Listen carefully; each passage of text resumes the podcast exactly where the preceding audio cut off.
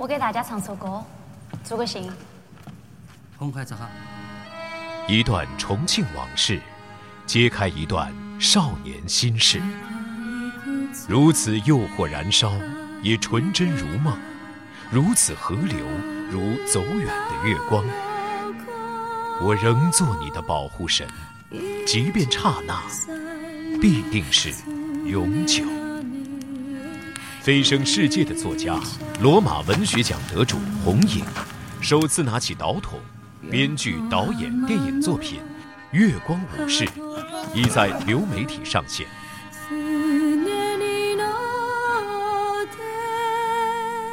本片获选美国好莱坞下一代独立电影奖最佳影片剧本奖，美国全球电影竞赛杰出成就奖前十名最优秀女电影制作人奖。并入围二零二三年中国金鸡百花电影节金鸡影展。你是我的月光，我是你的武士。二零二四年二月，著名作家洪颖莅临济南百丽宫影城，举办月光武士导演见面会，人文口述史，小凤直播室，实况录音，原声在线，敬请收听。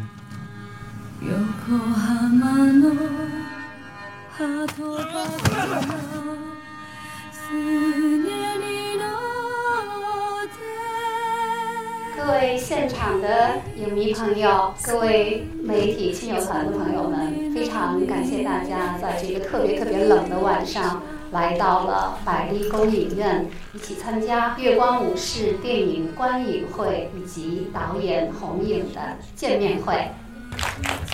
电影刚刚放映完，是不是觉得非常好看？我没骗你们吧？我是山东广播电视台经济广播的节目主持人金小凤，这是我的工作服，好看吗？好看，肥肥大大的。哇，真的哦，没想到是工作服那么好看。这边呢，特别美丽的女士红影，作家导演。大家好，大家好。他刚刚从孟加拉打卡电影节来到这里，你是去打卡电影节打卡了吗？是是是，因为我们国家选一共十六部，他们认为最能代表中国的电影到打卡参加 A 类嘛，国际电影节选的。就是我特别感慨，我今天到了济南，因为我们像坐马车一样的从南京坐过来，因为下雪嘛，很多地方。但是济南完全跟我以前来的不一样了，特别漂亮。然后你们北丽宫是最漂亮的。我们要特别感谢百丽宫影城的经理邓小姐，聊电影的董文新女士。是新浪微博的大 V 啊，也是网红的电影博主。对，本来今天应该是董小姐跟红莹姐的对谈，但是因为感冒，对，董小姐感冒了。即便如此，在电影放到最后，那首歌多年以后出来的时候，董小姐跟着一起轻轻的哼唱，特别好听。让我唱两嗓子好吗？活跃一下我们的气氛。没有，我觉得其他的想不起来了。就多年以后，多年以后，哎，其实这歌我都忘了。但这个歌一出来，这个音乐一响一出来，然后啊，我说哦，是这首歌，就是那个歌，它整个的那歌词给你带来带给你的那种感觉和整部电影就是特别的融合。看这个电影的时候，其实像我们都是我我应该我是七零后嘛。然后就想起来，这里面呢，就是它每一个场面虽然是重庆的故事，不是我们山东故事，但是这里面的每一个人的他的经历，呃，包括那个时代啊那样的一个整个的气氛，其实就让我想起我小时候来了，就是那种呃人的人情，以及那个时代下有些人他们所受到的那种伤害，情感的伤害啊，以及就是。呃，在那样的一种情况下，有这样的一个小男孩来守护着这个美丽的女人啊，然后几十年不变的这种情感，其实非常的打动人。的确是如此，《月光武士》也号称是二零二三年最神秘的电影。为什么神秘呢？就是一个女导演，呃，一个女作家，作作本身的女作家，突然就不知道哪根筋搭错了，非要拍电影。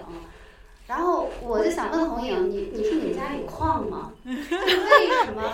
你 说红影他是罗马文学奖得主，那是什么级别呀？他是要跟教皇保罗二世一起拿奖的，是那样的一个级别的奖项。啊，当然电影奖他也在世界各大电影节打卡，好像也跟简侃平一起是在美国下一代好莱坞下一代独立电影节上拿奖，但是他们拿的都是终身成就奖。嗯，你是拿的新人奖吗？对，对，新人。我拿的是那个最佳的影片的剧本奖。嗯，就为什么非要拍电影？嗯，我想我们在座的每一个人对电影的热爱都肯定不亚于别的人，因为那么冷的天能出门来在电影院里面看电影，这就是有一种理想，有一种浪漫，有一种就是不可替代的一种对自己的命运或生活、对这种艺术的这种喜欢。我自己也是这样的，就是我。喜欢电影，好像没有电影就不行。就像我不能读文学的一本书，我也不行。这些好像都是我的粮食。但是，哦，我在这里我就想起那个李安的那个，就是有一个人叫泰特，他写一个嗯怎么李安找到他，他当时跟李安做的前面两两部电影推手和那个喜宴的时候，就是有一天下午李安。就是走进他的办公室，他穿了一个风衣，嗯手里拿了一个塑料袋儿，里面装了两个剧本，然后就是特别谦卑，但是说的话特别恳切。他就站在这个人面前，他就说：“如果我再也不能拍电影，我就要死了。”我想我已经到了这样的程度，好几年，我准备了七年拍这个电影，所以如果二零二一年那个时候我不能拍这个电影，不管是有疫情，不管有什么，我想我都。喝出去了，我不拍我就死，就这样的一种状态。完了，怪不得红影的先生说，自从他想起要拍电影，他们家的灾难就降临了。这个拍电影的发心实在是太执着了，但是太难了，真的是。我从二零零三年开始就采访红影，一直追访他二十年。其实那个时候我采访的很多的作家都跟他呃差不多红。但是后来那些作家基本上都不联系了，因为他们基本上都不写了，只有红影老联系老联系，一打电话就是我又出了一本什么书，又出了一本什么书。然后突然给我打电话，我以为啊又出书了吗？你连红影词典都出了，还能出什么书啊？告诉我是拍电影了，《月光武士》。对，为什么会想到要把《月光武士》搬上荧幕？就是这个故事有什么特别打动你的地方，会让你觉得它是能够从文学到电影会有一个很好的转换？我现最想搬上荧幕的当然是我的自传《那个基洛的女儿》。但是先要练手啊，对，那就练跟她同样时代的。同样题材的，不过是一个是一个女孩子，一个是一个男孩子，而这个男孩子的这个故事，包括这个秦伯伯这个秦家的故事，在我们那一代就广为流传。嗯，不同的时代有不同的版本。我第一次听到这个版本的时候，是我五岁的时候。我五岁的时候，大家都在讲一个传说，就是你知道吗？你走这个这一坡石梯。你就知道，在这一坡石梯上，一家人就是分离啊，就是前面是穿和服的日本的太太，后面是两个女儿跟着他的父亲在追赶，因为就是有呃专门的人把他的妻子带走，所以而且这一街上的人，就是因为他是有那个有石梯的嘛，就像我们电影里面的，他有开商店的，有人住家的，也有挑东西的，有卖。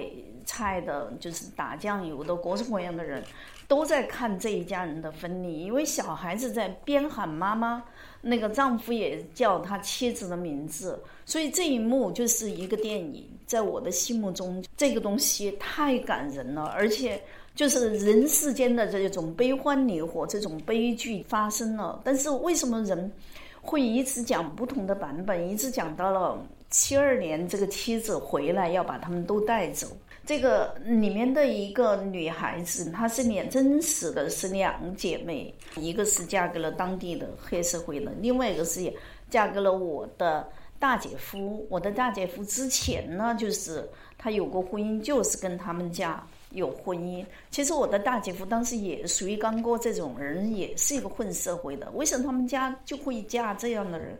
所以这个是一直在我心中就是这种迷惑，就是他就需要保护，他需要一个月光武士。其实刚哥就是秦家慧的月光武士，从最早的这个阶段来说的话，那么这样的一种状态对我来说，其实我小时候就是一直被人欺负的，我就很希望有一个像窦小明这样的一个月光武士出现在我的心目当中，所以我就把这个家庭和这个小孩的故事糅合在一起，这就是我特别想表现，就是我们每个人都需要一个人守护。而且像这个人，他守护的女生是一直跨越了二十年，他都就是爱一个人而不能，而且一直在内心就是把这种美好的这种情感留了下来。好的，我一说一下这个观感，其实确实是这个故事。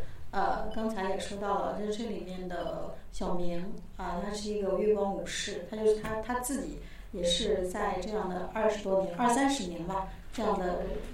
时光里面一直就没有忘记这样的一段故事，然后实际上我觉得也是整个故事也是从小明，他也串起了就是他那个佳慧他们这一家人他们的悲剧，然后呢还有串起了整个时代之下啊就是那些所有的人的人生百态。我觉得到最后的时候，我特别说一下最后最后的时候，我特别喜欢的是佳慧走的时候给小明留那封信里面就说。就让他忘记自己。另外呢，就是他说他要做自己的月光武士。啊，我觉得哎，我我特别特别喜欢这一段。其实这里面说是小明的一个成长历史，实际上你想想，其实也是佳慧的一个成长史。对，就是他在那样一个时代之下，他没有办法保护自己。就是他确实一个作为一个女性是没有办法保护自己的。但是经过他可能到后来到去了日本，然后呢又经历了这样的婚变，还有情感各种的。各种的这样的一种人生经历之后，她开始明白了，其实是就是真正的女性的自我强大，对，才是啊这个能够真正的保护自己的。另外，我也很喜欢小明跟他妻子的那个关系，我很喜欢他的妻子那个，就是一个有野心的女人。就是我们之前其实避讳就是要讲这种有女野心的女人的。但是我现在吧，就是现在我感觉到我们的电影里面有很多，就大家开始有意识的来讲这样的女性了。嗯。然后他的妻子是一个，我认为是一个自己特别，就是就是那种，呃，自己的很执着的这样的一个目标。但是他和小明可能他俩不走在一个频道上，但是并不代表就到最后以后我们俩还可以做最好的朋友。嗯。他俩依然还是可以做朋友的。就是他，他们也是各自去呃实现自己的，就是我自己内心的需求。啊，我觉得这一点也是非常好。他俩最后是没走在一起，然后依然分开了。但是我觉得啊，很好，这个结局不俗。这也是如果他俩真走在一起，我反而觉得这个故事俗套了。嗯，这个我觉得这个结尾是处理的超级好，就是三个人发现实际上其实他们都实现了，都在。就在走向自己的那种，就是真正走向成熟，然后真正走向了一个，就是我可以自己呃找到自我的这样的一种过程。这个电影就是这一点，我结尾这个处理非常非常棒。对，没错，我觉得董小姐不愧是资深影评人啊。对，她在刚刚的点评当中，其实就讲到两个核心，一个就是红影作品，我觉得它一直以来的一个母题。人与时代的关系，啊，再就是女性主义的觉醒。虽然这部影片从头到尾都是以窦小明一个就是男生的视角来呈现所有人物的命运，但是你会发现，他的作为一个女性主义作家，对女性的那种张扬。女性的那种生命力的张扬，对，女人受伤，其实我觉得还有家暴。小平的妈妈其实也是一个保护神，嗯，她其实是真的好强大，她是一个敢揍刚子，敢这这样的一个女人，很强大。对对，但是女人最终是会成为男人的救赎，然后也会实现自我的救赎，对，就是这样的感觉哈。那红影，嗯，我觉得像您这样一个零基础，对吗？零基础学拍电影，据说是怎么学的呢？就是家里摆着各种各样的马丁斯科西斯啦、费里尼啦、昆汀塔伦蒂诺，以及你特别喜欢的诺兰，就是各种各样的导演，凡是谈电影的书，全都买回家，一本一本的读，用这样的方式，零基础，几乎不花钱，是吧？几乎不花，哎，交学花费了吗？时间，花时其实还。是交学费的，就是还交学费月光舞是整个拍摄，应该就是交的学费，对对对，嗯。是，就是我的那个天资还是比较笨的嘛，所以就是要学。有的人根本就不用学，都直接就拍。怎么这个样子？如果是没有学的，就永远到这种水平儿。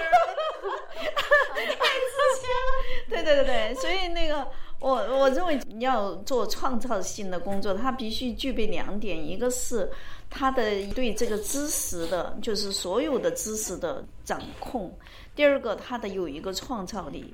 因为像这种匠型的，在中国的导演里面，我们都随便可以数很多人。哦我们当然在这里我们就不数了，我们表示对他们的一个一个保护哈。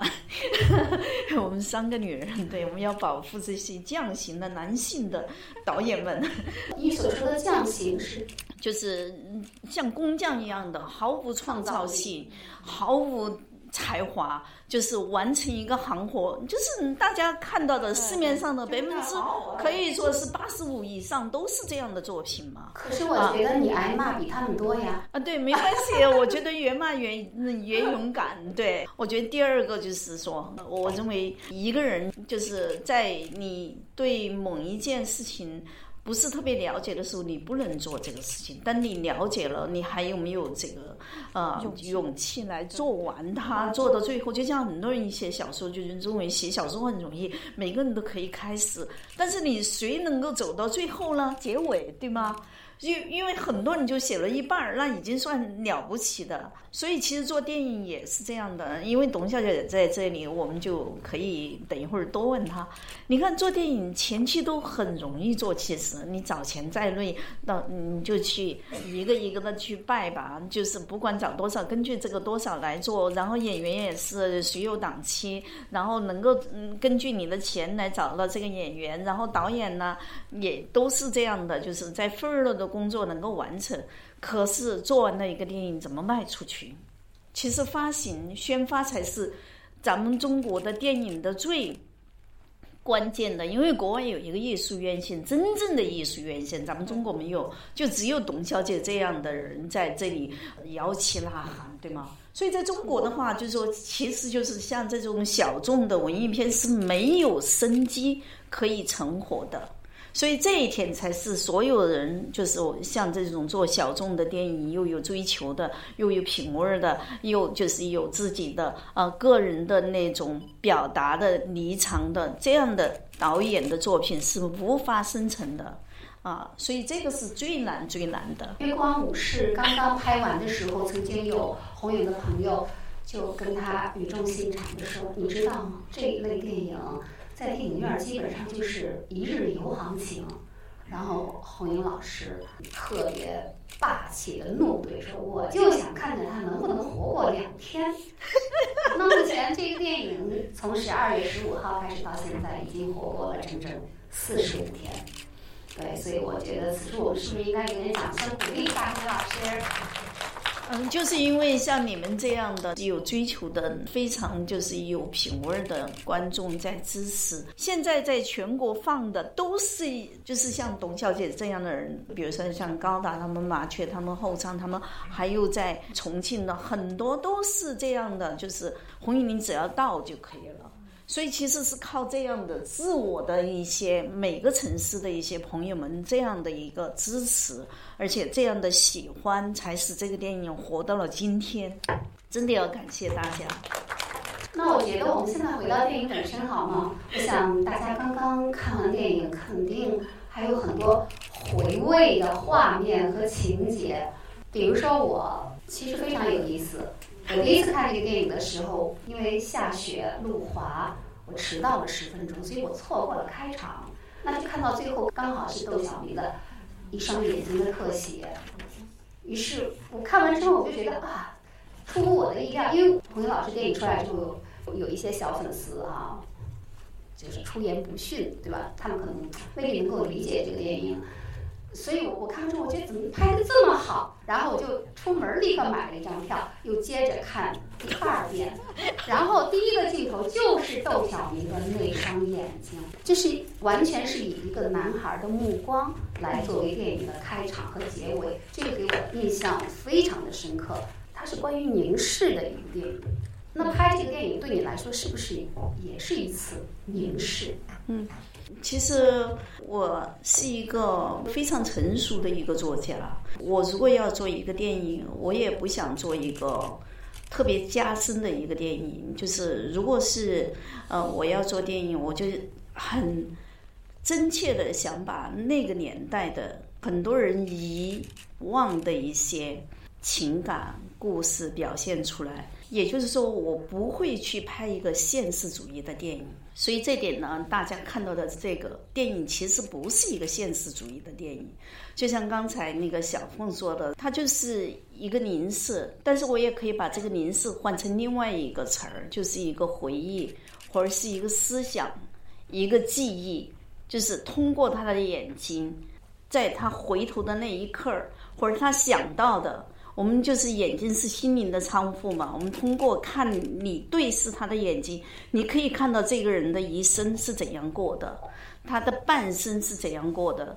而且我是想，这个孩子在他看到他自己在江边那一刻，在扔石头的时候，听到身后传来的声音，他发现了这个女孩被欺负，他是否会去救她？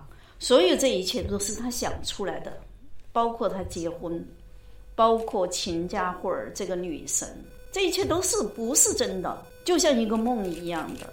包括中间她穿越到未来，当秦家慧儿走了，她看见了白俄，他看见了江水，那些桥梁都是现在的桥梁，不是以前的桥梁。在七十年代是不可能有圆柱的。对，我我当时还说呢，我说怎么那么大的高的那个桥柱子嘛？嗯，我就记得我说那时候哪有这样子的桥呢？在那个七六年，就是其实重庆也是有桥的，但是是方柱的。整个中国是圆柱是在也有在七十年代在东北，因为我写的每一个东西，我这个人就是一个考据。狂，比如说我写旧上海的时候，我对每一条街、每一个情景，我会特别仔细的。比如说国际大饭店那个娄烨跟我谈论这个南新大剧院的每一个细节，我就可以跟他说为什么那个时候是这样的。当我写这个剧本的时候，我说一定要让窦小明的思想穿越到未来，到未来他看见他自己在这个桥下。就是看见这个江水，看见这只鹅，因为这只鹅我们等一会儿也会谈到，也会看到有一只鞋子。就是其实这个黑姑这个人，这个为爱情发疯的这个女人，其实早就死了，在九十年代。他看见了，他想到的，包括这个里面的冰叶，确实是死了。那他怎么看见呢？那可能就是他的思想看见的。大家从这个方面来看这部电影的话，它就是不是一样的。其实我是在想，很多人拍重庆，或者很多人拍七十年代。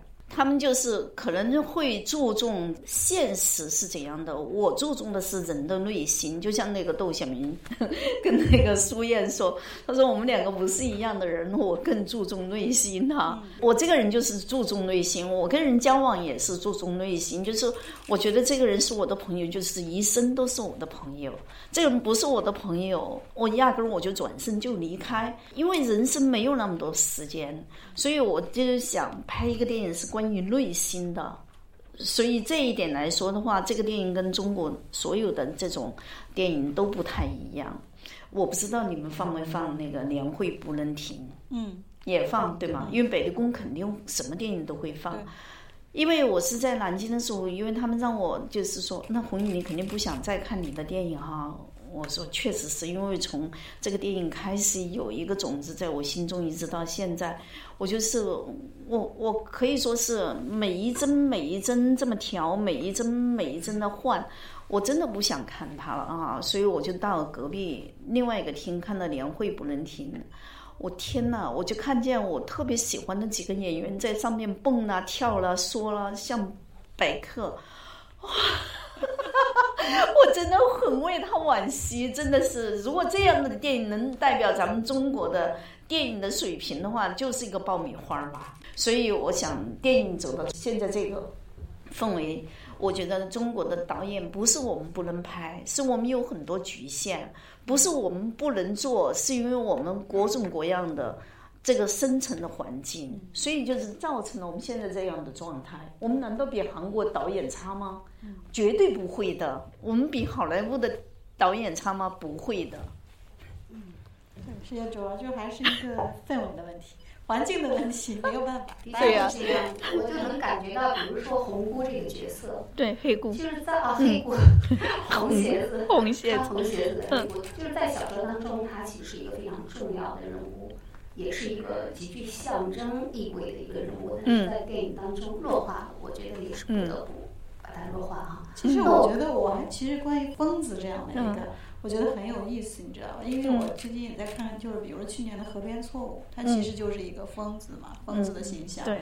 然后包括那个之前有一部那个《沉默笔录》，《沉默笔录》其实他他没有说疯子，但是你看这个人其实内心他整个的那个时代氛围和那个《河边错误》也是差不多的，而且他其实到最后我觉得也将近于疯狂了。其实那个时代，你包括你这个电影里面有九十年代、八九十年代嘛，就是这样的一个疯子的疯子的形象，然后。我觉得很有意思，然后在在这部电影也有出现了一个疯子是个女性，然后我也挺好奇的，就是呃，你通过她来表达什么？另外呢，就是刚才你说，当时其实我说了这是一个他想象中的一个女性，其实我当时看到我还挺好奇，我说七十年代的女人应该穿不到那么漂亮的衣服的，嗯，啊，我当时也很好奇，我说也也穿不了那么。漂亮的红高跟鞋，就是在我在我记忆当中，因为七六年，因为那个时候就是当时我就在想，哎，为什么感觉到这么不真实？刚才你说了，我才明白，啊，原来是这个样子。嗯，实际上是他的一种想象。嗯，那这个疯子，其实在这个角色里面，或者这个角色在这个电影里面，你又想表达什么？其实我知道大概你想表达，但是我还想让你再清晰的来解读一下。好啊，好啊，因为黑姑这个形象就是，其实她是不应该穿衣服的。她就没穿衣服，但是我们不能不穿衣服，所以这个人在我就是有记忆的时候，这个人就在我的身边，就是他在那个江边游荡，而且这样的人在我们整个重庆，甚至是西北或者是新疆都有这样的人。我先生他们开车从伦敦到北京，在新疆就碰到这么一个女人，也是这样的，一般都是为爱情发疯的。但是我们不能说我们为爱情发疯，我们就是说她生下来脑子就有病，呃，他生下就是生下就是一个爱情种子。这个人的那个形象，在我的心中就是他永远是快乐的。这个不管在哪个地方你看到疯子都是快乐的，而且他跟这个我们世界上的其他的人不一样，他是生活在另外一个空间的。其实这个空间感让他永远他处于自己的那个空间，他跟这个现实是有一个对抗张力的。在我塑造这个人物的时候，我就想他有几个，第一个就是他是窦小明的一个启蒙。当然，我们他跟窦小明的关系我们也不能用。然后他也是秦家慧的一个对应，就是秦家慧是一个在一个被控制的、一个比较弱势的、一个压抑的一个女性，在那个年代她的生存。那一个人，其实就是黑姑是他的另外一个影像，就是他对欲望的自己的处理。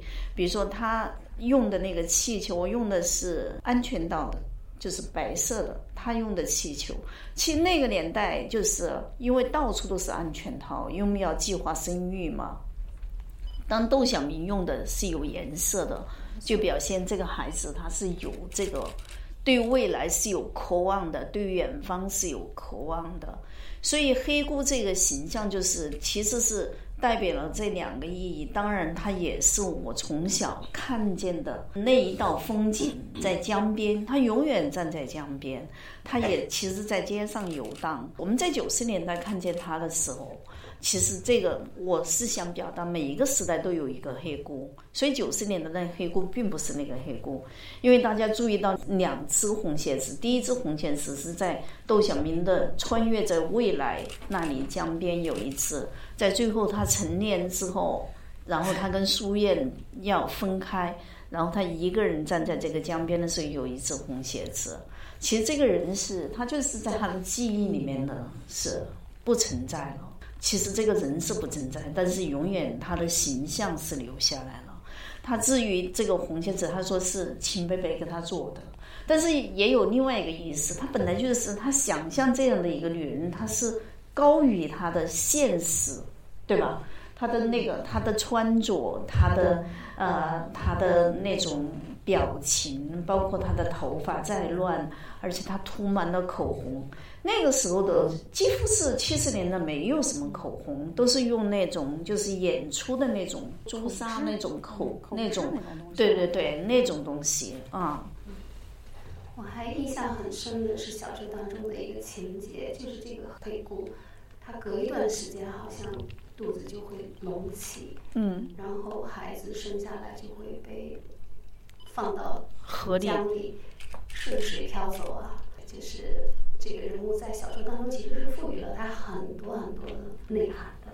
哎，那刚刚说到鞋子啊，呃，刚刚董小姐说到鞋子，其实电影里还有一双鞋子，我觉得也是电影很动人的一个点，对就是呃秦佳慧的爸爸对。给离开的时候。小明的妈妈对对做了一双鞋，而且穿上了一双鞋。其实可能在座的没有经过那个物质匮乏的年代，那个时候就那样的一双鞋子，超级时髦的，真的是非常漂亮的一双鞋。但是那个镜头，我觉得红影是给那个小片段是倾注了一些心血在里面，似乎是有致敬昆汀塔伦蒂诺的意思，是吗？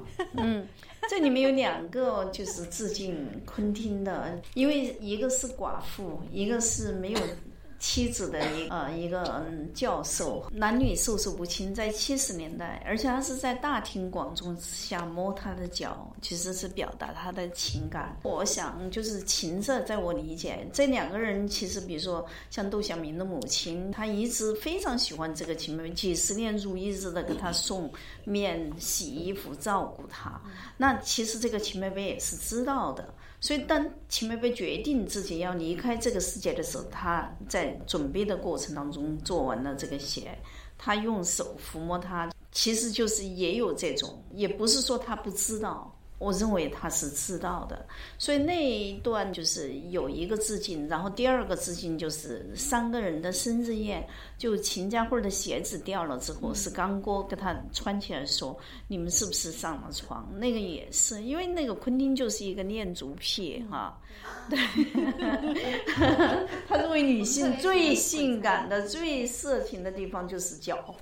这个也符合咱们中国那个几千年前那个男人对那个三寸金莲的那种就是癖好，嗯。大家都懂，只要你是昆汀，知道了解昆汀的，都懂的。对，我觉得今天来的有没有就是左航的粉丝呀？哦，还是哇！我在南京也有，我在每一个城市都碰到。我们这最近这几天，对，然后对我们昨天真在那里碰见的，他都已经写上小红书了。而且就是我，我刚才看了，我说啊，我说我就发现很清晰，我说这个左航，就开始思维，哎，这个小孩不错，是哪里的？然 后我了解，我了解一下，因为我对那个其他的我都不太什么综艺啊，什么音乐或者是电视剧这个我都不太了解，我只有看了电影我才能感受，就是一个演员，哎，我一看。哎，这个小孩从哪里来的？这个怎么找到的？非常棒哎！选的真的真的是非，常好这个导演的选角，因为我其实也不看综艺，我也不知道是 TFBOYS，但是我第一次去电影院的时候，就是有好多好多左航的粉丝是拿着灯牌，啊，但是我们就他们尖叫，对。对，今天你们两个就叫起来了。对，但是看这个电影当中的演员的话，大家有没有觉得演员真的是演技全员在线？尤其是小窦小明和成年窦小明，很像，对，很像。嗯他们两个人的动作，你就觉得好像哎，真的是这个小孩长大了，而不是换了一个演员啊。所以我我相信是演员也下了很多的功夫，但是一个导演一部电影能不能成功，选角是特别重要的。所以我觉得在这里还要恭喜一下洪毅导演，你的处女座的选角非常成功，选的嗯，很对。因为没有钱，也没有明星，那就只能选对的演员，这就是我的想法。就是他遍千山万水都要找到这个小窦小明。我确实是经过了很多很多的选拔，很多很多次的选啊，然后在重庆的就是私立学校是都已经选遍了，我都还不满意。最后我就动了这个脑子，那我就选最好最好的，不管他花多大的代价，都要把这个人找出来。所以就是当我第一次看到那个。左航他们公司时代峰峻发来的那个他的视频，就是我要求的拍那个他怎么认出这个富士姐姐请假或者就是当地的大粉丝的那一段的时候，他们当时发了五个吧，五个视频，就是五个人的。我看的第一个人就是左航演的，他就坐在一个凳子上，然后就开始这样演，他都没看这个剧本。他居然能够把所有我想要的东西都通过，就像大家看到一模一样的那个眼睛那么亮，然后那个手势、那些动作，然后那个口音，因为他就是重庆人，完全是一模一样的，就是跟我的剧本。我想怎么天呐，我一下子后面都不看到，就是他，就是这样的，完全就是他。然后这个演员就是从头到尾我没有指导过他一次。哦，全是他自己演的。只要是他一在那里，对，他十嗯，现在十七，他十五岁，他十五岁演十四岁。只要是他一到场，他一开始动，他知道镜头在哪儿，然后我们所有人都被他迷住了，就觉得哇，真的是一种享受，看他表演。就是你没有碰见这样的一个天才，我叫他天才，因为这些他们左航的那些粉丝有一部分人特别恨我说，哎呀，红影导演一直在吸左航的血呀，啊。就说我这个小心掉进了饭圈儿，对，我都不知道什么叫饭圈儿。对，他说我在吸他的血，嗯，对我觉得很有意思。我觉得第一我没有吸他的血，我是发自内心深处特别喜欢这个演员，我特别，我觉得真的是我，我觉得老天对我也太好了，让我碰见左航。就是我觉得我一看见他的表演，我心就定了。他每一次表演，比如说大家看到这个里面，就最后他。跟秦家慧在那儿说，他第一次知道这个。那昨天晚上，就是他们跟我说，秦伯伯走了，就从那一段，他就一直哭，一直哭开始。我们所有人跟着他哭，当然我剪掉了很多很多。我们来了好多条，每一条都是这个在线情绪。我没有告诉他要说什么，我没有告诉他怎样表演，我没有告诉他要蹲下来，我也没告诉他背过身去，他全都做了。就是我来告诉他，都是多余的。在我们首映的时候，在重庆的时候，我们就问他，就是有下面有，呃，有走行的粉丝在问他，你怎么做到这些的？他说，因为他对剧本他不懂的，或者他认为重点，他打一个三角形，他自己琢磨，他感觉他就是这个人。你们发现他就是这个人，这样的一个演员，我认为就是很难遇到的，对吧？那么用功，那么在线，那么进入这个角色。对，确实是，就是年轻演员里面，去年也见了几个，但是像他这么小的演员，而且在这样的一个角度，因为这个内心戏特别，他不是商业片，他内心戏特别重。嗯。所以这样这个这样的故事里面，然后这么小的一个演员能演这么好，真的是特别难得。就像他。刚才那个导演说的，他确实就是一个很天才的这种少年，就很希望，我也很希望，我说，哎，发现这个人才，希望大家，很其他导演多用用。对对对，多用多用。然 后我的有几个我的闺蜜北京的说，千万不能让你身边那几个导演看见了，因为我身边那几个就是姜文呐、顾长卫啊什么那些所有的，他们说看见了就把他抢走了。我说太好了。就是让他们抢，互相抢，对。那这这这么那种导演抢，让他抢去吧，多好的机会！对对对对。比如说最后那个镜头，就是眼睛那个定格，不会突然想起甜茶在那个对对嗯对，那一次啊，结尾的时候就有一段特写，就对，他就是那种感觉。当时看到这个镜头，对，就那那一一张脸，那一双眼睛，然后在镜头前，因为我觉得其实好好发展发展。可以将来也做中国的甜茶吗？对，你们老是在说要等待他出道，他早就出道了。这个电影一出来，奠定了他一生。对，他真的是绝对绝对就是我相信，只要是中国的那些最好的导演看见这部片子，绝对用走行。他已经出道了。好，哎，我觉得我们聊了这么多，我们是不是应该也把机会、把时间给现场的观众朋友们，还有我们媒体的朋友们啊？有朋友想聊吗？对，谁想聊可以把话筒给董小姐，有什么问题随便问啊。非常感谢黄勇导演，也非常感谢董老师和金老师，然后今天带来这么呃美的一个现场，感觉就是有点像在一个碎片化信息中，让我们在这样一个晚上读了一本书的感觉。我在看电影的过程中，然后也感受到了一个章节一个章节这样翻开书页的感觉，所以是非常好。然后我有两个问题想问，第一个是有关于剧情的，然后第二个是有关于这个导演的创作过程的。嗯，第一个问题我想问的是，就是为什么在呃这个秦源，也就是这个应该是女主人公的爸爸，接到他的妻子在日本的来信之后，就突然去世了，就给了我一种他明明面对着希望，但是忽然他的生命就戛然而止的感觉。所以这个安排让我感觉非常的意外。我也很想知道，就是这背后的安排是什么一个原因。然后第二个问题呢，我是想问，就是可能从作家到对于导演这样一个身份的转变。那么一开始呢，如果是一个作家，他可能是自己去感受、去写、去想、去创作。那整个创作呢，更多的是一个人参与的这样一个过程。但是成为一个导演之后，可能有更多的人要参与进来。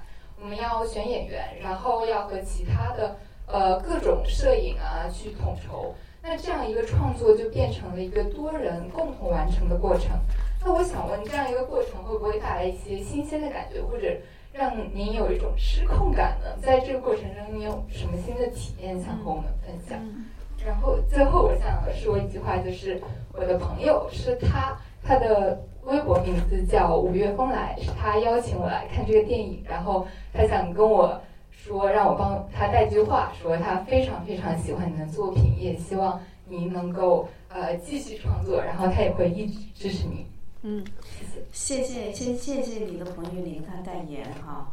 就是关于秦源的这个人物的这种形象是，呃，根据那个年代来的，因为像这样的人其实蛮多的，就是跟这个时代的一种悲剧吧。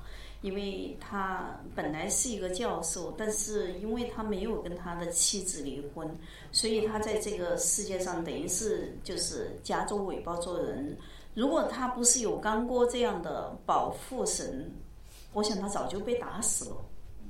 就是在文革当中，嗯，所以这个其实我们是把那个残忍的现实啊，就是这种嗯政治的一些东西引在了这个人物的他的一些后面。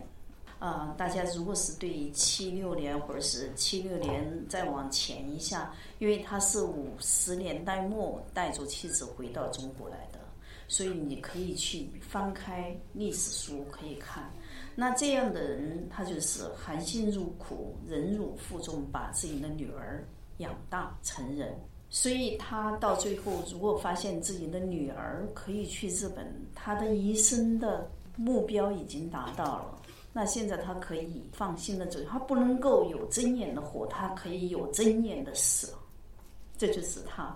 而且从另外一个角度来看，他跟自己妻子的关系，就是最美的风景都是在最幸福的那一刻。如果你要在那个风景已经被摧毁了，你要去重建这个美好的风景，那只是徒劳。他们两个就掐断在他们分离的那一刻儿之后的东西都完全，他也不是原来的他，这个妻子也不是原来的妻子。如果他们要再重遇，绝对不可能比以前他们分开之前那么相爱相知。所以，最美好的爱情就是在回忆当中，而不是去重构。啊，这是第一个问题。第二个问题就是说，在处理整个剧组和拍摄，它就是一个多人的一个工作。就是我觉得我倒没失控，我觉得我失控在处理人之间的关系。所以我们，嗯，这个我的嗯摄影嗯团队，我的灯光团队，我的机监团队，一直都是在我的周围。但是我的制片团队并不是在我的周围，所以我后头代替了我自己做这个制片工作。啊，从头到尾到现在，所以其实一个剧组就是一个社会，它就是有很多人拉帮结派，有的人在里面怎么搞钱，就说清楚了就是搞利益。所以像我们这种就是根本涉水不知道这个深浅的人，一进去就发现是一个陷阱，一个坑。嗯，幸亏我还活着。嗯。对对，其实 刚才对红英老师说的是，我也听了很多的。然后就是有导演给我喝吃饭的时候喝，有时候吐槽这个东西，就其实是就是电影是很美好的，但是电影制作过程是很痛苦的，甚至遇到很多骗子。是是是。刚刚这个小美女提了特别好的问题，对，尤其是关于情缘，为什么在那一晚自杀？红英老师这么一解释，突然觉得这个人物他身上背负的那种历史感一下子就厚重了。其实他是那一代知识分子的一个代表，小小的代言。嗯，其实是，而且这个人还有一个特点，他是失语的。对，嗯，啊对，对，失语，他一直不说话。对他，他其实能说的，但是不说。那为什么导演会这样设定呢？其实大家可以去回去思考一下。嗯，对。嗯，是董小姐，我回答这个问题吗？我觉得不必要，不必要，大家可以想，对，嗯嗯。好，那现场还有哎，那位那位那位那位朋友，啊，谢谢红英老师，谢谢金老师，还有那个小凤姐。呃，我是济南日报报业集团记者，今天特别开心能够来参加咱们的见面会。我也有两个问题。第一个问题呢，就是刚刚听到王老师说，这月光武士只是一次试水。那么我现在已经开始期待我们的《饥饿的女儿》，因为我也是您的书迷，所以我想请您是不是可以分享一下，什么时候我们可以看到《饥饿的女儿》？然后第二个问题就是，我在电影中看到，呃，其实除了主角，还有很多非常惊艳的配角。甚至于还有一只非常可爱的小动物，就是那只大白鹅。它从一开始到电影结束，出现了很多，我好像发现有很多不同的形态。比如说自己在那儿很自由自在的坐着，然后被人牵着，到最后是被人抱着。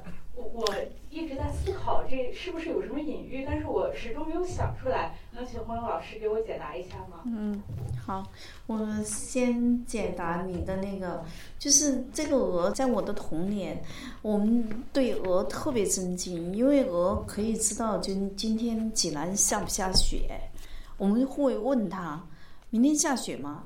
鹅永远都是摇头的，下雨吗？因为重庆就下雨，要出太阳吗？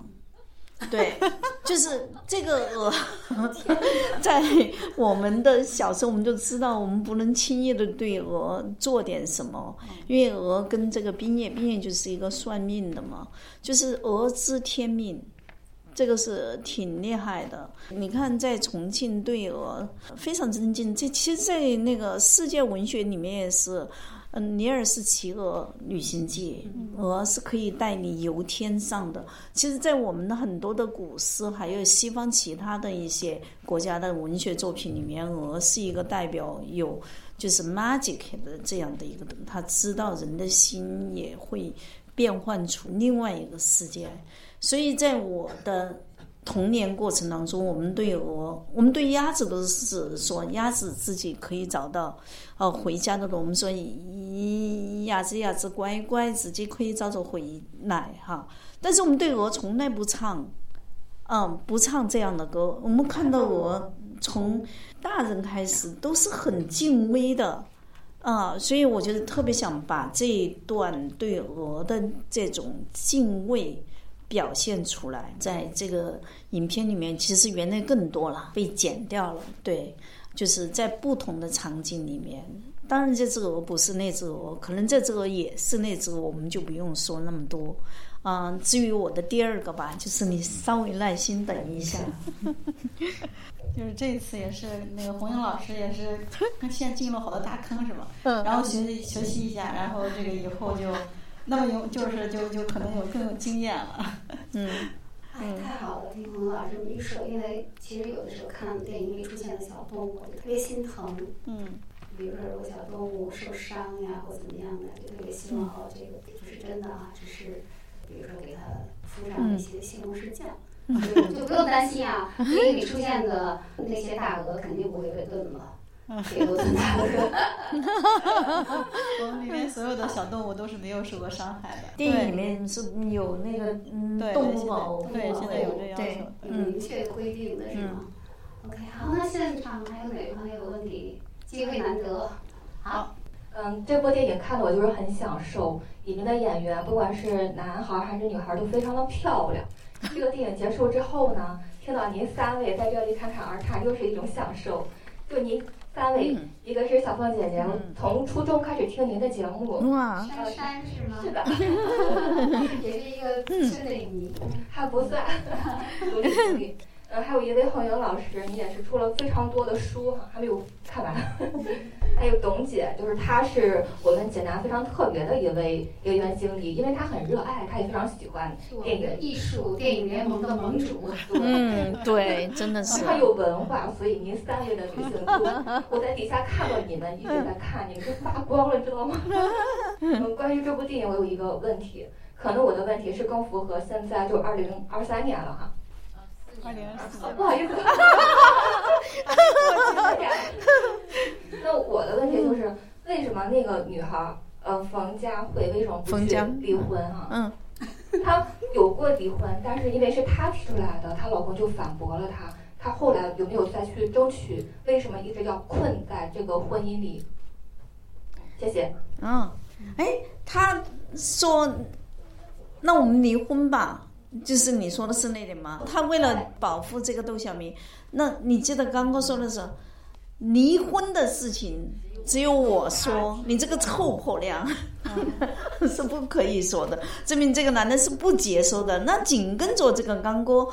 被抓进了看守所，然后秦家慧找人把他领出来，因为他是在医院做的打老婆为罪嘛，就是被那个龙哥举报了，然后被抓走的。所以他把他从那个领出来之后，他来看他的时候，已经知道这个老婆是要到日本去的，那怎么可能离婚呢？不可能的。感谢时代的进步，选择了，好，谢谢。好，谢谢珊珊。还有哪位朋友想要提问？啊，这位。嗯，黄洋老师，我想问一下，就是刚哥当时自杀的时候，他是没有自杀成功，是左臂骨折。嗯，他自杀跳下去的时候，旁边还有乌鸦叫声，还有一只乌鸦死的一个给他的个特写。我想知道他俩有什么联系？那个谁的特写？那个鸟的特写。鸟的啊，是这样。嗯，因为这整个故事是窦小明的视角，也就是我最先说了，这是他所想到的、看到的，或者是他想象他看到的。所以这个在每一次就是窦小明有问题的时候都有聊。其实我们要是有钱的话，我们就会做很多鸟，就像那个稀稀可可的那些鸟一样的。在他第一次在江边，他喊知道窦小，嗯，知道他的那个姐姐要走秦家慧儿，他把那个纸飞机扔进江里，就是江里面。那个时候重庆江边是很多鸟的，所以就应该是腾起很多鸟。他每次有问题的时候就会有鸟，表现他的内心世界嘛。所以那个时候会有，但是我们没有那个鸟，我没有众多的特效的钱来做，但是我可以做一只死了的鸟，我们也不能做活的，活的就会被动物保护会，刚才我们说了就会起诉。那我做一只掉下来的死鸟是可以的，啊，所以这个跟刚锅的一个关系呢，就是表现其实刚锅这个人的整个的心气儿和他所有的。那种理想抱负，他其实是蛮有理想抱负的，就是那种码头文化的那种老大就已经走了，就整个走了。这是窦小明看到的，大窦小明看到的，就是这个意思。还有哪位朋友有问题。你们两个小朋友啊，你们不想要那个？对，啊，发给他们。哦，我其实想问一下，就是，呃，在里面这个窦小明，他是以什么支撑下去？就是他和那个佳慧，呃，佳慧姐姐就是二十多年没有见，那他就是为什么能一直支撑下去？就是他喜欢他。还有一个问题，就是我想问一下，那个龙哥在这个电影里面是一个什么样的存在？因为他第一次出现的时候是跟那个刚哥争抢那个煤，就是在打架嘛。然后后来就是在医院里报警，然后因为打佳慧姐姐，所以把他那个刚哥抓走了。然后再后来就是他发达了嘛，然后就可能是为了衬托刚哥。然后我就想知道他在电影里是一个什么样的存在，因为感觉他出现镜头还挺少的，但是他就是一直都在这个电影里面存在。嗯。嗯，先回答那个第一个问题哈，就是窦小明，就是就像你们的很多的那个粉丝在微博上骂我一样的说，这么三观不正的一个电影，我们拒绝看的，或者是我们只看左方前面的，后面就更是。嗯，一个人怎么可能跟喜欢一个嗯结了婚的一个人呢？而且就是说，这个大的窦小明根本就不应该再结婚，而且也不应该有孩子哈，各种各样的。我认为就是还是不理解生活。等到有一天你们长大了，你们就会理解。啊，这个窦小明其实小的窦小明在他的十四岁的时候，就像遗址停止了生长，他的所有之后的所有的言行。他所有的行动，他生活的东西都就不是像他小时候那样的，就是一种就是野蛮生长、无所畏惧。他有所畏惧，他一直就是听他母亲的话，就是会结婚、会生孩子。但他内心有一颗种子一直在那里，就是也我可以说，这个种子就是一个伤痕，一个伤疤。因为这个是完全是单向型的，一个少年喜欢一个女神，那个女生其实是没有对应的，那个女生早就知道这个是不可能的，就像最后，嗯，我们董小姐说的那一封信，她是一个单向的一个人，就是很多人都是这样长大的，就像我们，比如说你们也是现在喜欢左航，我小时候喜欢我的历史老师。就是我们要找到一个我们心中的有一个人，他就是我的白月光，他就是我的男神，他就是我的王子，就这样的一个是单向型的一个爱慕，就是这种情感。那因为窦小明跟这个秦家慧的这种特殊的一种喜欢，加上秦家慧的丈夫是一个小混混头子，如果他喜欢的是一个普通的一个。呃，女人那个家庭的丈夫也是一个普通的人，这个事情都不可能发生。他喜欢的是一个黑社会头子，所以才使他们三个人的命运发生了根本的改变。所以秦家慧也不敢来见他，然后走了也不会有信给他他，希望他有另外的一种生活。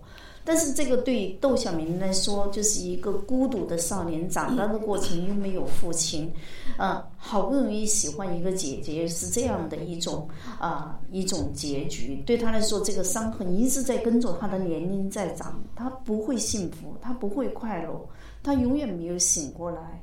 所以这种状态的话，如果你没有恋爱过，你是不懂的；你没有失恋过，你也更不懂；你没有离婚过，你也不懂；你没有一个经历生活的大起大落，你也还是不懂。所以这里面没有什么三观不正的，我认为三观很正。他对一个人爱而不得，就是永远痴痴想念一个人。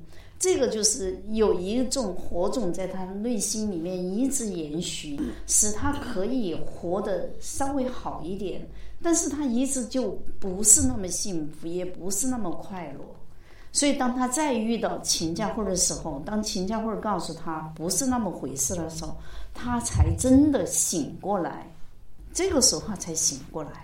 其实我特别理解两个小朋友的心情。我最初看《月光武士》小说原作的时候，我就特别想给红影寄刀片儿。就为什么这个剧情总是不如我们所愿？他的小说里就是那种爱而不得，嗯。他刚刚说到的嗯。这个词，嗯。但是他认为真正的爱是不在一起的，嗯，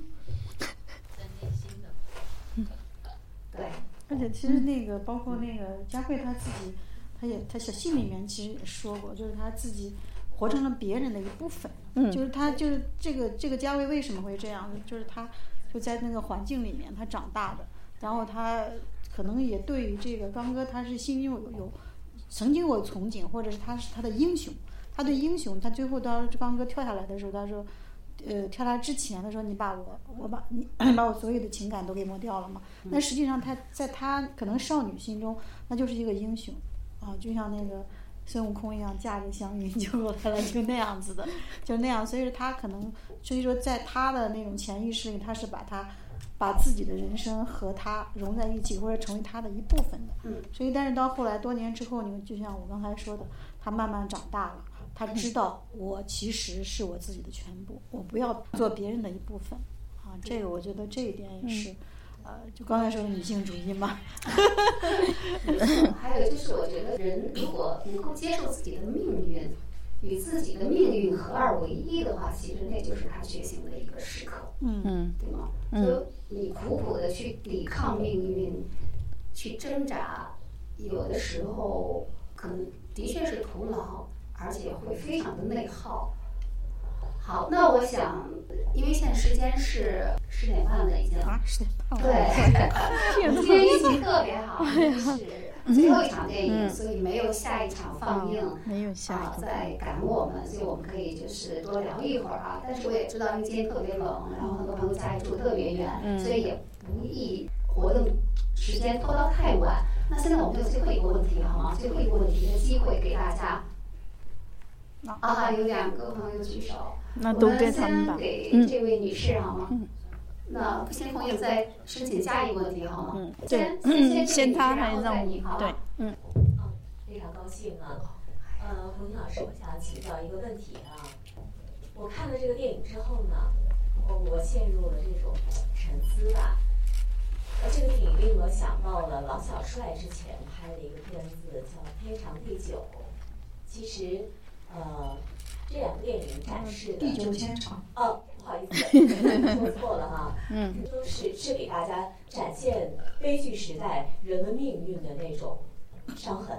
呃，红英老师，如果我们面对现代人，呃，比如说你是作为一个文化传播者的这样一个身份，如果给现代的年轻人在提到那个时代的时候，呃，你会怎么提到这些事情呢？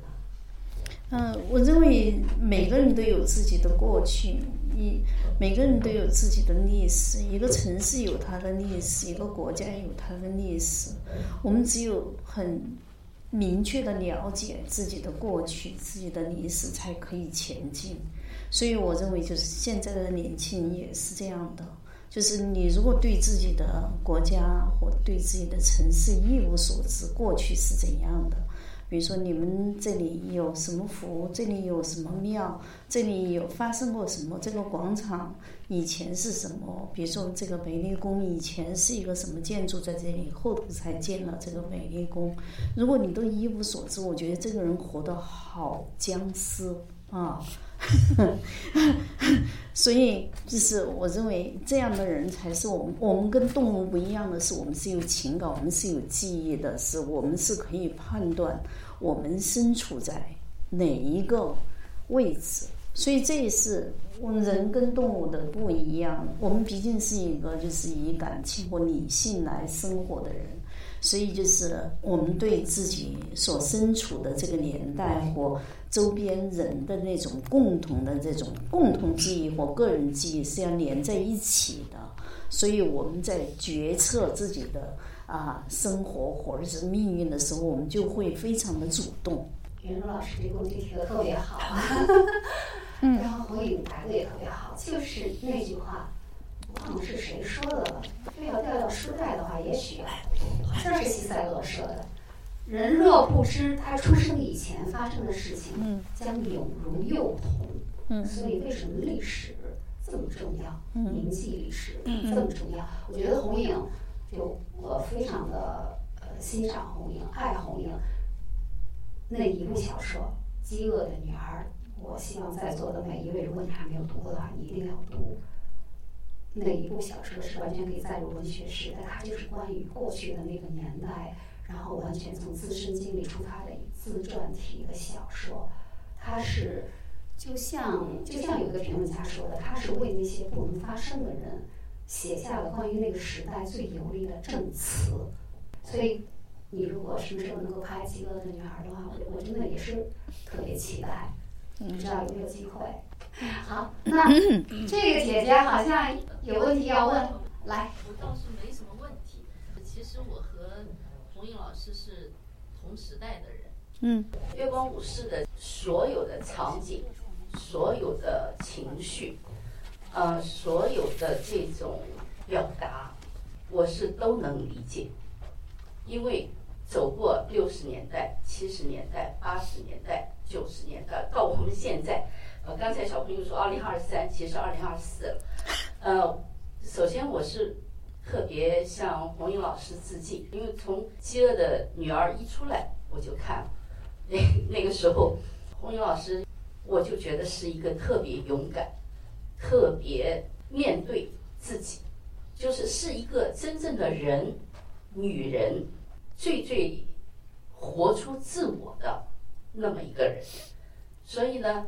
月光武士其实，不管是左航的呃 粉丝，还是报社的记者，亦或是我这么一个电影爱好者、文学爱好者来说，每个人其实都可以从他自身的角度去理解每一个时代、每一个场景，包括每个人个人的情感，它都不是一样的。因为每个人所经历的、所受的教育、所处的家庭、朋友都是不一样的，所以红英老师就是月光武士。我是觉得，不管从外表还是你的内心，你都保持了自我，在这个世界上，不管是国内国外，你都是就是红英老师独一无二的红英老师。所以这个月光武士。也没有必要说，就是您的理解和所有人的理解可能都不会一样。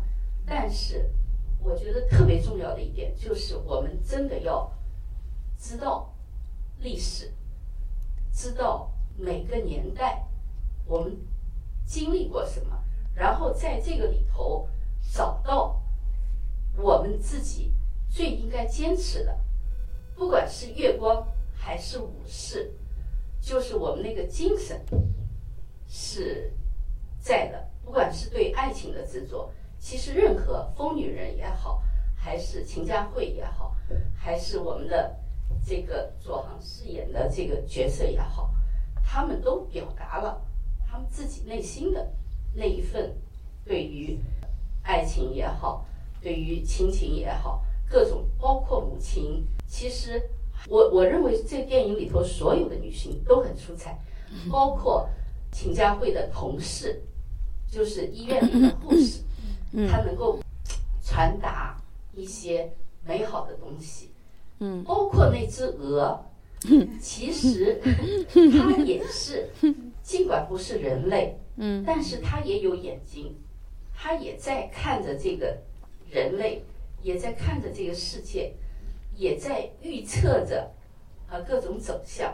我们这个走在一起，或者一起看这个电影，就这种奇妙的缘分，我们只要有那些好的部分，就已经是很美好的一件事情。你们，嗯，最最勇敢，很厉害，这么一个人，就向你致敬。嗯，谢谢你。啊。就是就是，我就想表达这一点，没有什么问题。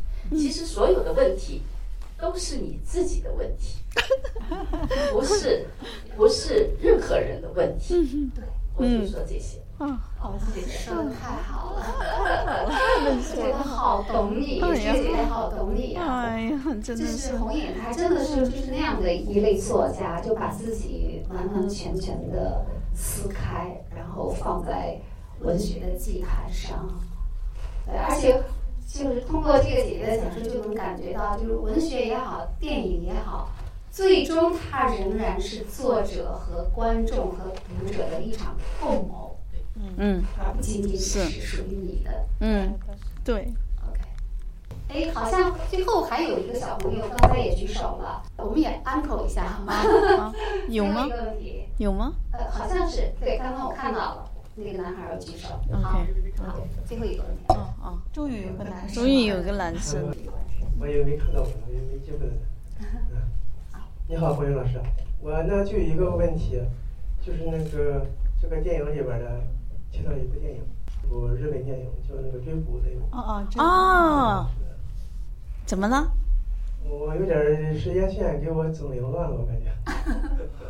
嗯，追捕应该是八十年代的时候。追捕他不是七六年，他七九年的。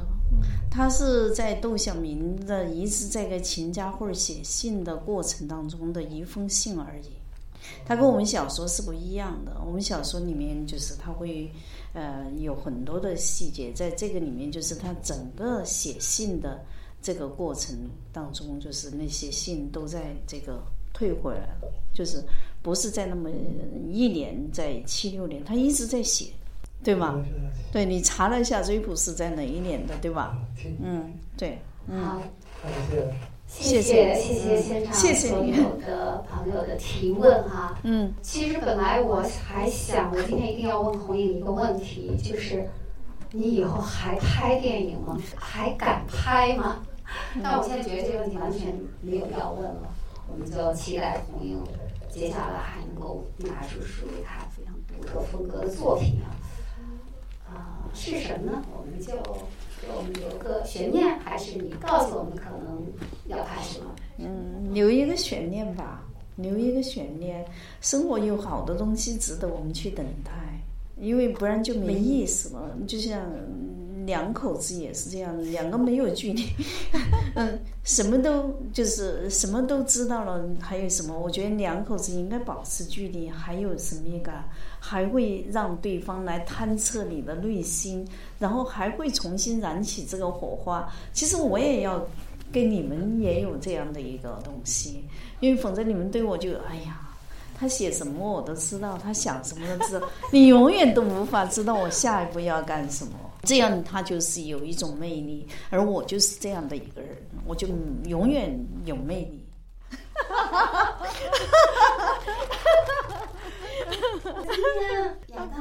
他不，他在一个电话会上，他还走了，就在那里，对对 对，在你们的办公室那里，啊，对，特别逗，他居然错过了。对我老公永远嗯对我有这种有那种探测的，因为他永远不知道我下一步要说什么，要做什么，对他就是那么着迷的，就这样看着我。所以在座的女性啊，我跟大家在座的女性，一定要对你的家人呢，你的男性的朋友，或者是丈夫，或者是同事，或者只要是男性的女性在这里，一定不能什么都告诉他，一定要保持你的独立性，一定钱是你自己的，你可以拿他的钱，呃，然后一定是要，对，要有自己的一个独处的时间。对，一定要做到这样，否则你就失去了这个你作为一个人的那种魅力，没有了。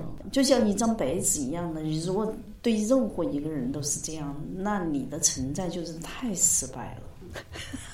那最后。李大姐总结对你，对，最后做一个，这是你的地盘。对，其实我我我非常喜欢这部电影，因为我想，因为我在之前我也在想一个作家，然后他怎么来展示他自己的心中的城市，或者是他心中的空间，就是那种不光这部电影其实有一个历史的空间，有个时间的这个空间，同时还有他自己心目中的一个他自己记忆中的重庆的那样的一个空间。我在想他是如何来展示这种空间的。那通过这部电影，你们可以看到，就是侯颖他把自己心在写作时候的那样的一个空间，通过这个电影，然后来展示出来了。这是其实我也就是私下吧，私下也去会跟他交流这个空间啊，这样的一种构成哈，就是电影和小说的空间它有什么区别，然后或者是就是你怎么来建构这样的一个空间的。但是我觉得非常有意思，就是电影它就是一个时空嘛。时空的这样的一个作品。那在这个时空里面，我们看到了红影他对呃他自己的想象的那个空间的一个描述。然后呢，他也有他作家的那种思绪，我觉得很有意思。作家的那种思维和那个，可能就是单纯的从就直接拍电影的那个，就是就不太一样，非常非常有自己的特色。然后也希望大家就是如果喜欢呢，就去多去来呃给旁边的朋友们推荐一下。我们还会再继续来放映这个片子。我既然都已经烤盘子了，烤盘了，我说就放吧，别那个浪费了，太浪费了。呃，像密钥也延期了是吗？对对，密钥也延期了，所以在春节之前，我说我们去。对我们密钥还会延期，因为我发现像北京有一个也是像董小姐这样的人，他有一个电影院，就从头到尾就一直在排片，而且所有人都很奇怪，就在我们望京，离我的家不是特别远的。所有北京的朋友或者是外地的朋友都跑到那个地方去看。最近我有个朋友就是那个七月那个，他说红影那个电影院一直在放。后头我有另外今天有一个朋友说，哎，我刚看到你的电影，我说你怎么看到？他说我就大家都知道那个电影院在放这个电影，所以都跑去了。对，在重庆也有一座影院就专门放映。月光武士，而且是月光武士的永久放映点。如果实在想看，然后你所在的城市又没有，就可以坐飞机去重庆。其实我真的，其实我觉得就是，哎呀，那多好。然后我在我在说呢，我们济南就没有一部电影，就是能展示我们济南这种城市空间感。济南的城市很有特点啊，但为什么济南的人就拍不出来？你看看重庆的多会拍啊！最后一个问题，我能嘚瑟一下吗？可以啊，啊，可以啊，别打击我。可以啊。我今天坐在这里看最后字幕的时候，嗯，突然发现有一行字幕上，我忘记前面是什么植物了啊，好像是媒体，小凤毛尖儿，后面还有好几个人，请问这小凤是我吗？当然是你呀！哇，那你为什么没有告诉过我？我为什么要告诉你？我就看你去不去看我的电影。如果你不去看，你永远不知道。对呀，当然是你呢。看了两遍我都没发现，我今天才。当然是你呀！毛尖儿也是我的好朋友啊。对呀，都是呀，肯定的。今天这个也要高对呀，谢一下高达。高达就如果我为什么要告诉我？每个人都没告诉我，对。惊喜。对高达，如果不是高达推荐，我就会错失这个电影了，因为我之前真的不知道，就是没注意这个电影。然后他今天，我今天还特意来，就是你当时给我打电话，为什么？因为我要看片，我说我没看过这个片子，我必须要看片，我怎么交流？我真的觉得看完片子以后说，哇，是幸亏我说那个他跟我联系了，要不然我就错过了。我告诉你，红姐，其实我还挺担心董小姐，不喜欢哈。对。因为他是他特别对特别毒舌，你知道吗？毒舌，对对对。所以说今天我就放心了。这次高达了，高达说红玉你一定要来，我就等了你三个月，你都不来南京，南京都没有排片的了。他说你来吧，呃，你反正现在你不是，我做了一个电影院在重庆，就是一个其实是一个露天的，啊，就是遮风雨的露天的，他是以我的一个粉丝呢。当时就害怕这个电影没有排片，所以就他就把一个特别有名的一个古建筑，就是特别高大的一个古建筑，非常漂亮的清代的，移到了我的出生成长地，就是在那个地方建到这个东西。嗯，南岸，南滨路，对。所以我刚做完那个东西，我就觉得，哎，那高达又说来吧。上次我已经拒绝他了，对，他说，我想好吧。那我就出来，然后他就是说，我没想到他就联系你了。嗯啊，对，所以我就是心里面其实是坎坎不安的。对，我就不知道你到底是怎么喜欢不喜欢。对，很喜欢，很喜欢。而且发现了左航这样，发现了左航，对吧？哎呀，你会成妈妈粉？对我就是我，我也跟你的一样，我就只要是左航做任何事情，我都这样的看着他。我 说导演，你在你在导戏啊？你在看他干什么？对，就是他就是这么迷人，真的是。而且这个孩子就是一来我们就围读剧本的时候，就是一个词儿都不会错，吓死我了。他你看他多用功哈，很用功，对对对。好，我们今天的导演见面会到这里就应该结束了。刚刚开场的时候，我说红影是刚刚从孟加拉的打卡电影节打卡归来，然后现在在济南打卡，然后他很快有可能就要去伦敦打卡了，因为就在他来的路上，在火车上，他接到了一个好消息，《月光武士》又入围了伦敦导演奖，是吗？嗯我们希望这部中国的小众艺术电影能够在更多的电影节上打卡，也希望能够有更多的观众啊，能够真正的领悟到这个电影它的美，它的真善的那种内核，好吗？一定会获奖。啊，一定会获奖。好，那我们今天的活动就到这里。